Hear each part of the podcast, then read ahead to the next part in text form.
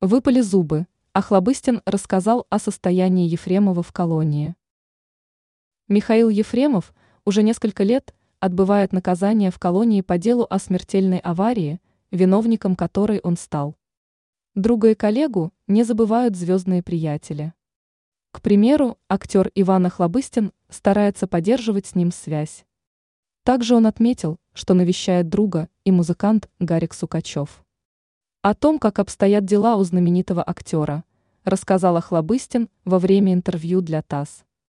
По словам мужчины, актер поправил здоровье. Но есть один существенный минус. Дело в том, что у Михаила выпали нижние зубы. Как отметила Хлобыстин, они с друзьями сейчас думают над тем, как помочь Ефремову восстановить их. Кроме этого, звезда сериала «Интерны» добавил, что надеется, что после колонии его приятель сможет вернуться на сцену. Он напомнил, что Ефремов является талантливым человеком и режиссером, который любит свою аудиторию.